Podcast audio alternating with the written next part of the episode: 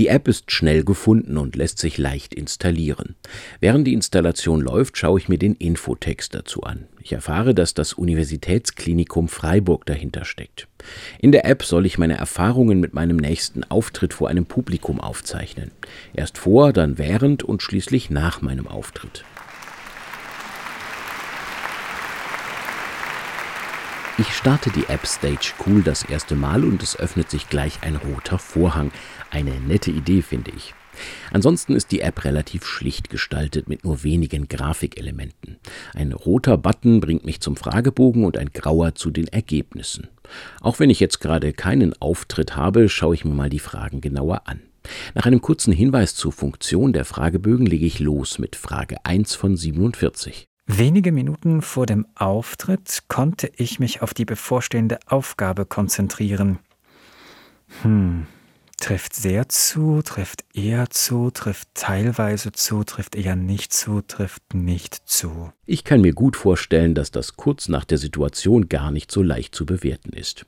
Warum das alles dennoch so zeitlich nah am Auftritt geschehen soll, das erklärt mir Claudia Spahn vom Freiburger Institut für Musikermedizin an der Uniklinik und Hochschule für Musik in Freiburg.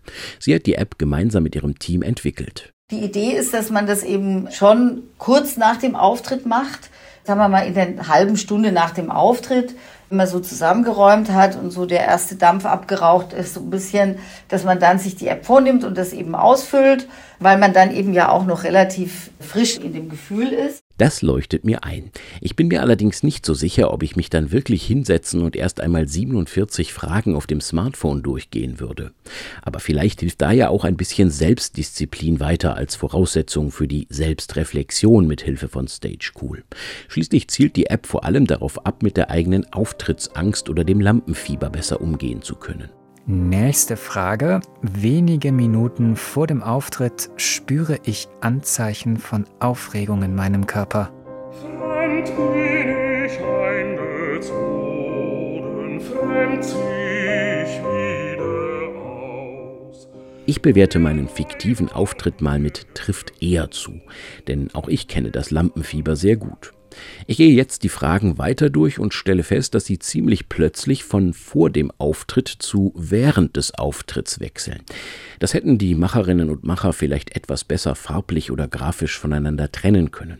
Gut finde ich dagegen, dass die Fragen sehr präzise und knapp formuliert sind. Man kann eingeben, welche Phänomene, Symptome von Lampenfieber hat man, auch welche, die dann eventuell durchaus prägnant sind. Also man kann die auch einstufen zwischen eins und fünf. Sind die eben ganz gar nicht da oder wenig oder so. Aber das ist dann schon auch ein bisschen das, was einen auch stören könnte.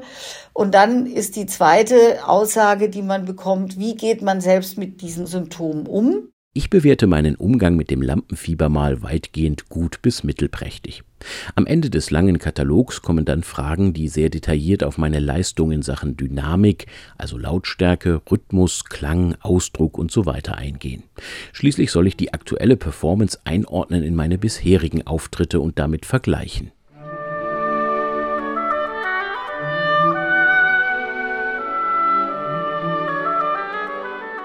Jetzt kommt der große Moment der Auswertung. Drei Graphen sehe ich da. Was die genau darstellen sollen, muss ich allerdings erst nachschauen. Die blaue Linie zeigt mir, wie gut ich mit der Erscheinung meines Lampenfiebers umgehe. Der graue Graph stellt meine Überzeugung dar, den Auftritt gut zu meistern, und der rote markiert die Stärke der Lampenfiebersymptome und wie mich das beeinflusst. Und das jeweils vor, während und nach dem Auftritt. Also in der Regel ist die Überraschung sehr positiv, dass man nämlich denkt, oh, da war es doch öfter mal nicht so gut gelaufen und dann guckt man vielleicht mal so auf diese Säulen drauf und sieht dann, ja, die meisten sind doch eigentlich im total guten Bereich und das sieht vielleicht ein, zwei Mal, wo es nicht so gut war und da erinnert man sich dran, aber das ist eben genau die Idee dabei, dass man ein bisschen ein realistischeres Selbstkonzept auf diese Weise bekommen kann. Ob ich nun besser eine Therapie machen sollte, das verrät mir die App nicht. Das wäre auch unseriös, meint Claudia Spahn. Stage Cool kann also mein Lampenfieber nicht heilen. Die App hilft mir aber dabei einzuschätzen, wie sich mein Gefühl dabei vor, während und nach dem Auftritt vielleicht verändert. Dazu muss ich aber erst einmal eine Menge Daten sammeln. Wenn aber der Wille da ist, dann kann diese App sicher ein guter Weg zu vielen erfolgreichen Auftritten sein.